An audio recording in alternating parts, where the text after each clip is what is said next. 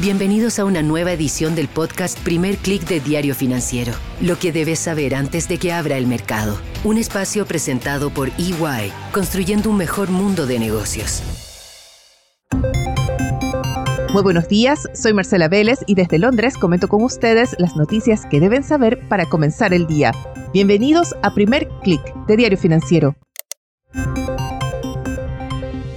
Buenos días, es lunes 8 de mayo, espero que hayan tenido un buen fin de semana.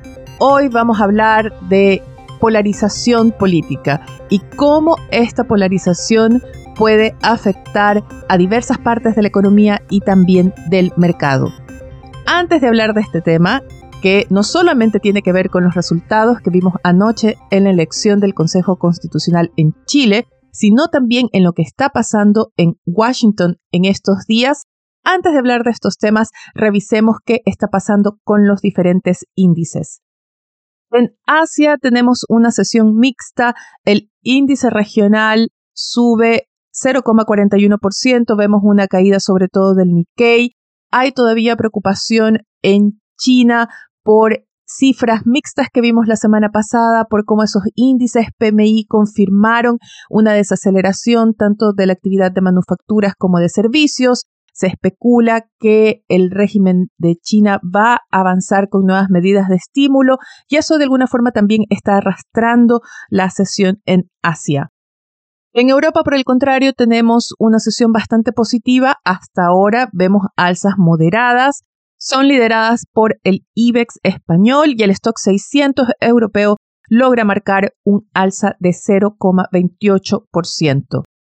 El escenario es distinto para los futuros de Wall Street que operan a esta hora mixtos. El Dow Jones es el que lidera las alzas con un avance de 0,12%, el SP 500 está más bien plano, mientras el Nasdaq no logra revertir las pérdidas y a esta hora se encuentra todavía en territorio negativo. Ha recortado su caída, a esta hora retrocede apenas 0,02%, así que eventualmente podríamos ver de todas formas una apertura con ligeras alzas.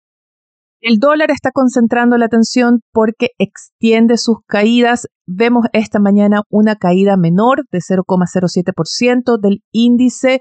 Sin embargo, se confirma.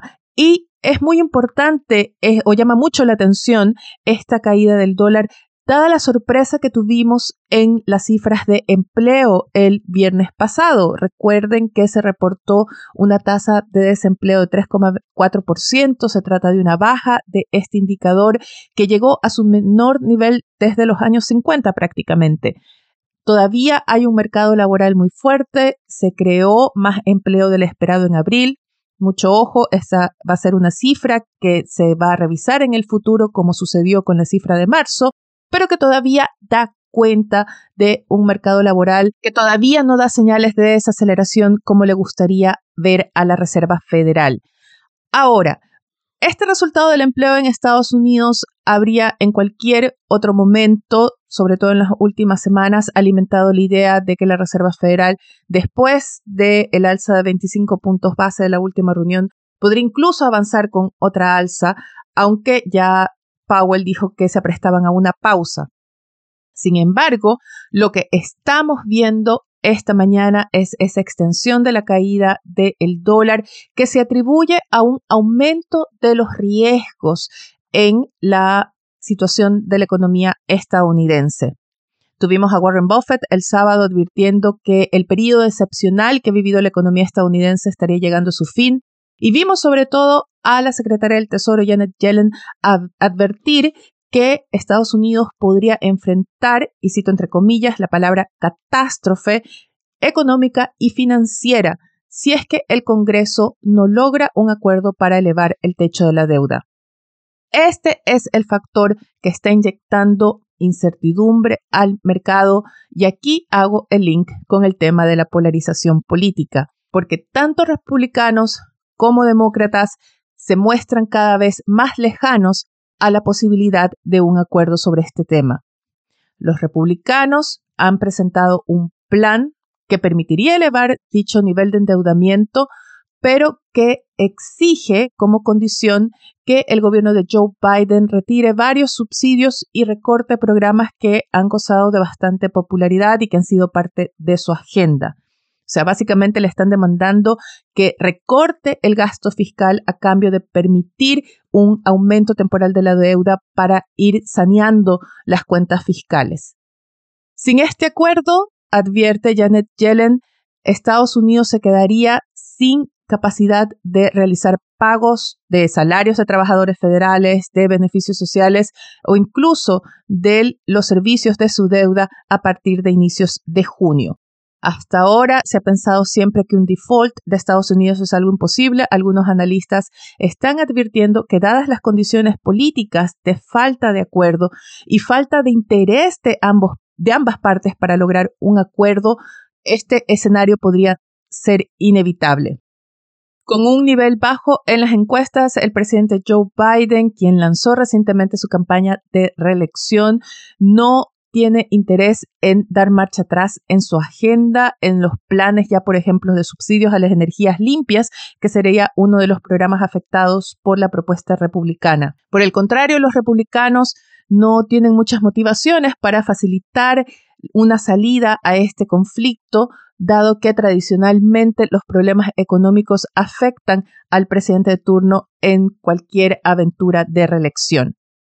Así que este es un factor que está inyectando más incertidumbre al mercado, que está agravando el escenario que se espera para Estados Unidos, que ya incluye una recesión hacia finales de año. Tanto así que ya se puede ver en los futuros de las tasas de interés en la Bolsa de Futuros de Chicago un fuerte aumento de las probabilidades, de las apuestas de un recorte de tasas de parte de la Fed. Por ejemplo, para la reunión de julio, probabilidades de un recorte de tasas a un rango de 25 puntos base alcanzan ya casi un 35%. Y para la reunión de septiembre, esas probabilidades se elevan ya a 71%.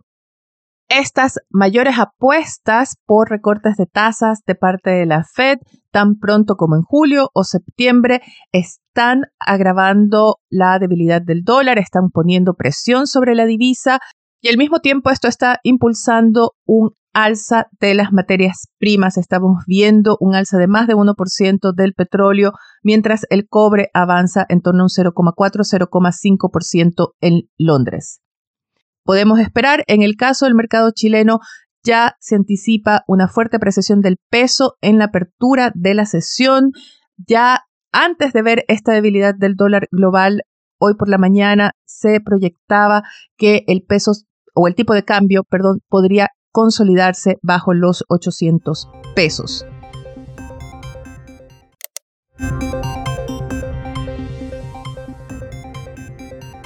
Ha llegado entonces el momento de hablar de Chile, donde también tenemos una confirmación de esa polarización política que ya ha venido dando, mostrándose en los últimos procesos electorales. Los resultados de ayer lo confirman. Vimos que el Partido Republicano se erigió como la principal fuerza política, al menos en lo que se refiere a la elección del Consejo Constitucional se quedó con 22 de los 51 escaños, mientras Chile Seguro, la otra, el otro bloque de derecha, se quedó con 11.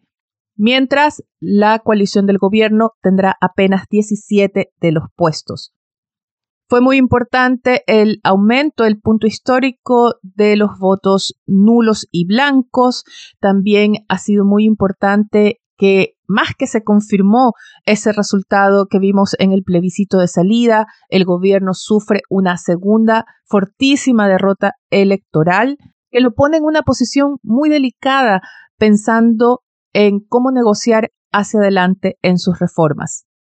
Pueden leer con más detalle varias de las claves que arroja el resultado de la elección de la mano de mi colega Claudia Rivas, quien hace un excelente resumen en la edición de hoy de Diario Financiero, que por cierto les invito a que no se lo pierdan porque trae entrevistas y otros análisis respecto a los resultados.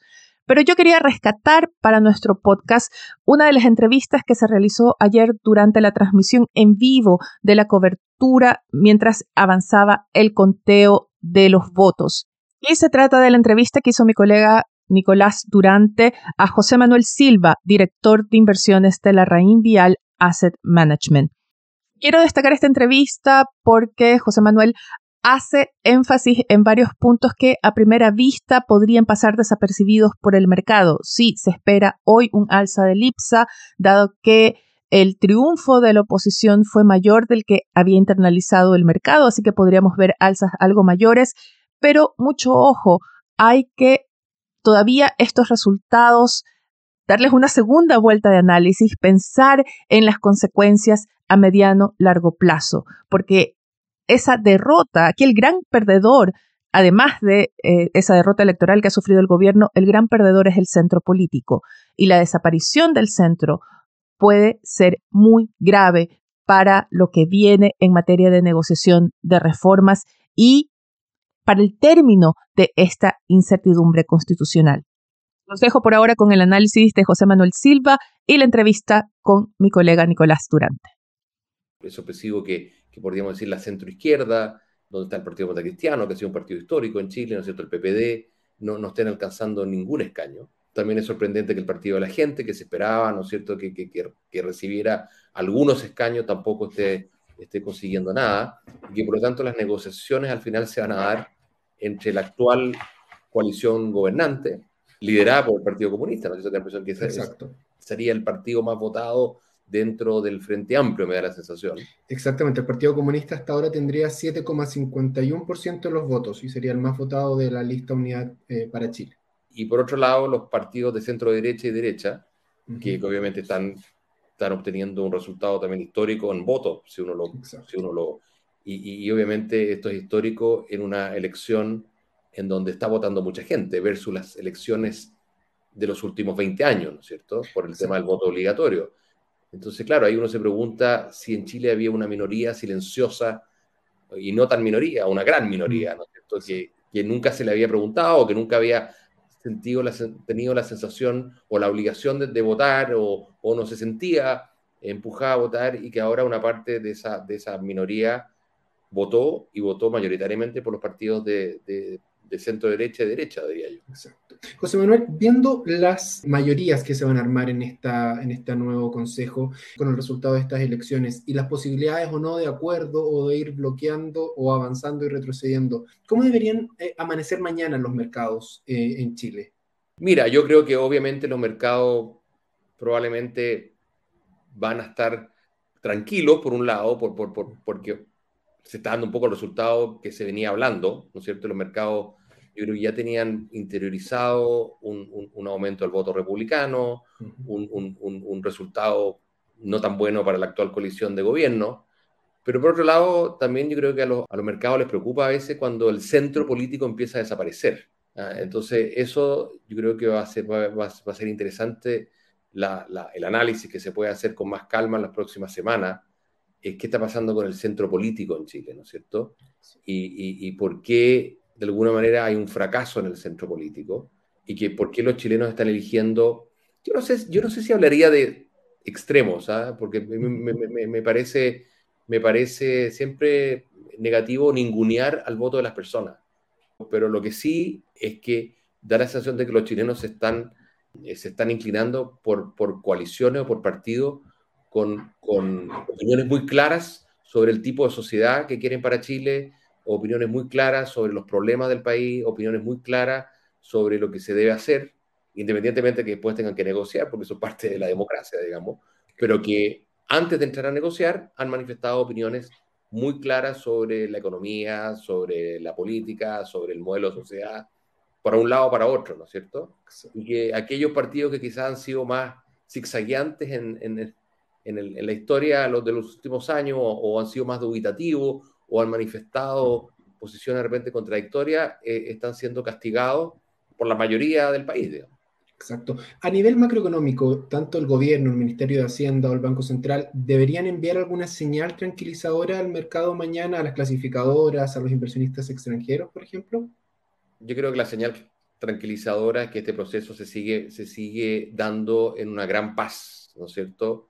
Política, digamos, podríamos llamarla, ¿cierto? Independientemente del, problema de seguridad que está quejando al país, pero, pero obviamente aquí no, no, no, no hay una confrontación como ocurre en otras partes del mundo, ¿no es cierto?, donde la gente eh, se agarra puñetazos en este tipo de circunstancias, digamos, ¿no es cierto? Y, ya. Entonces, eso yo creo que es un mensaje que, el gobierno debiera recalcar, ¿no es cierto?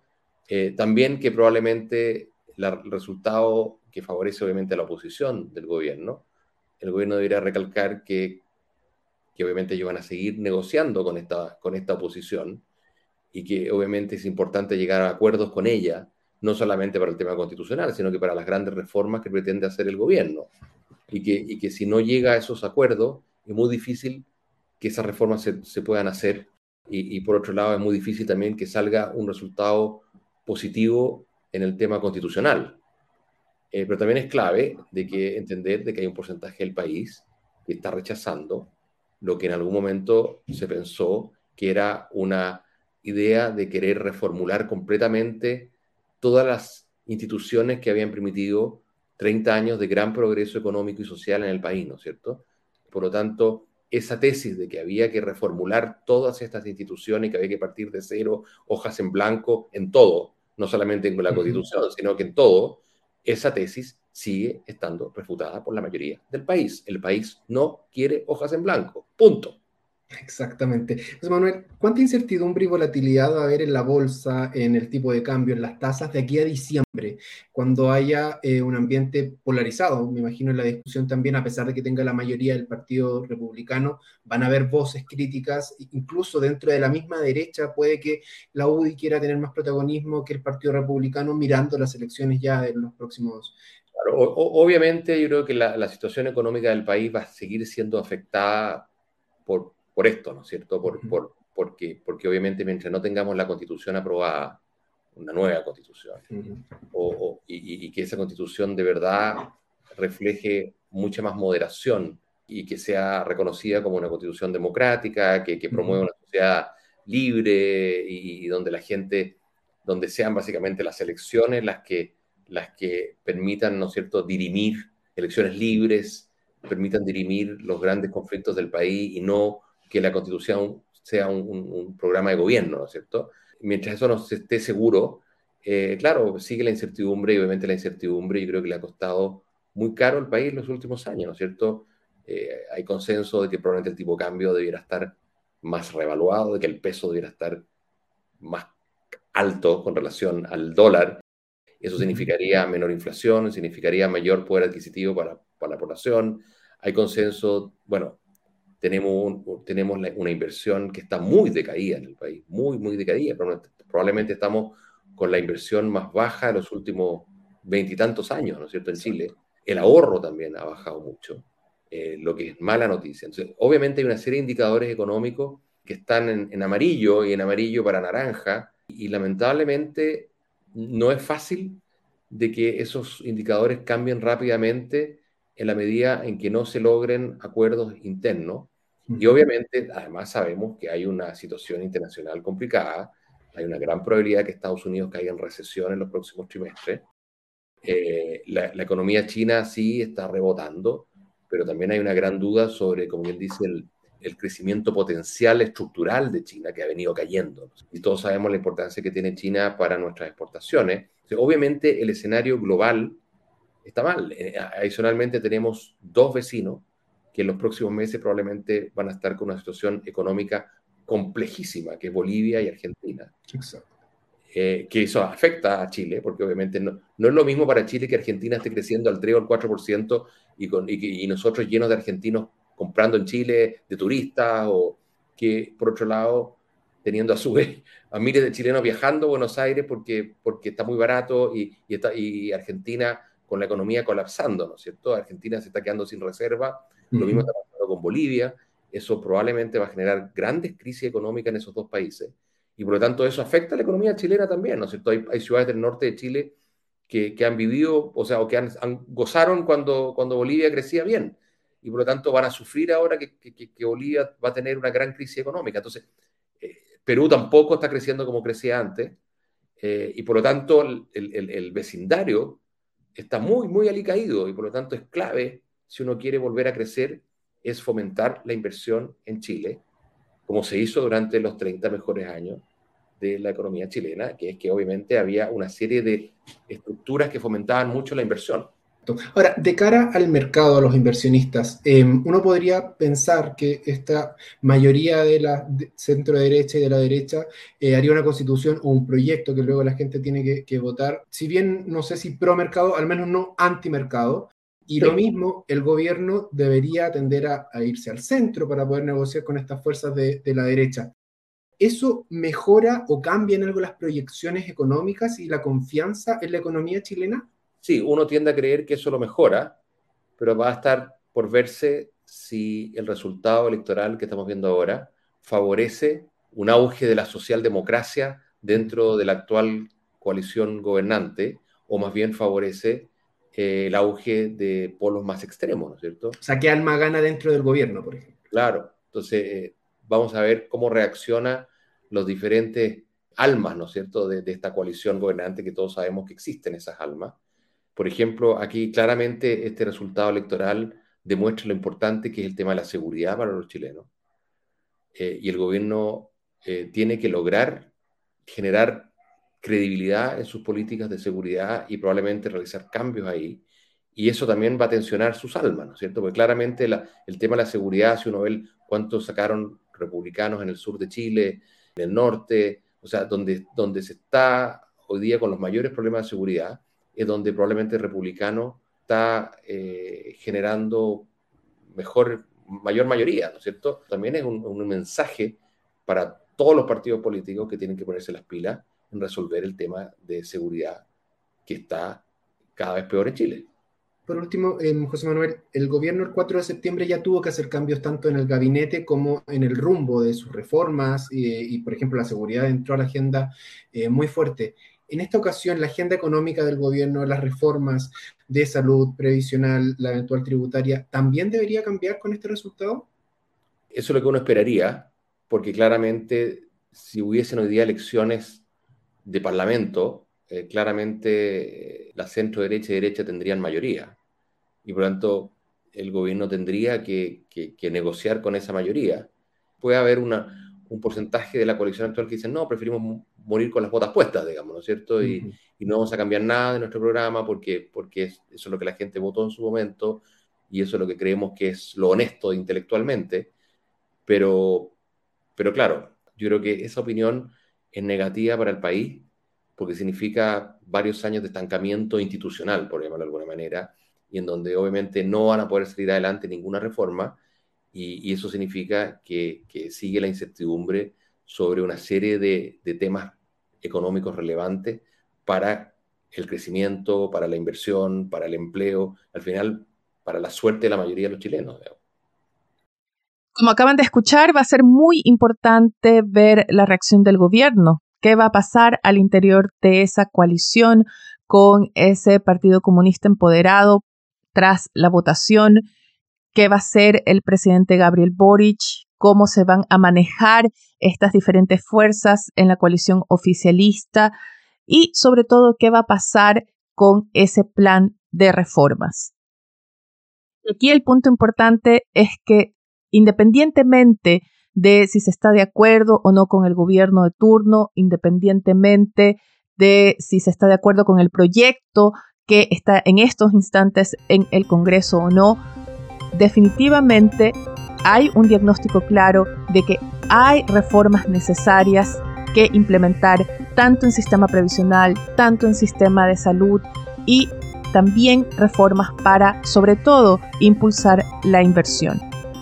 Con esto me despido por ahora, invitándolos a que no se pierdan la edición de hoy de Diario Financiero, también que visiten dfsud.com con las noticias de negocios de Latinoamérica y no dejen de escribirme a través de mi correo electrónico mbveles.df.cl o a través de mi cuenta de Twitter, arroba Marcela.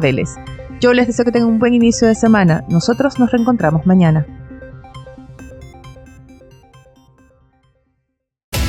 Esto fue el podcast Primer Click de Diario Financiero. Lo que debes saber antes de que abra el mercado. Un espacio presentado por EY, construyendo un mejor mundo de negocios.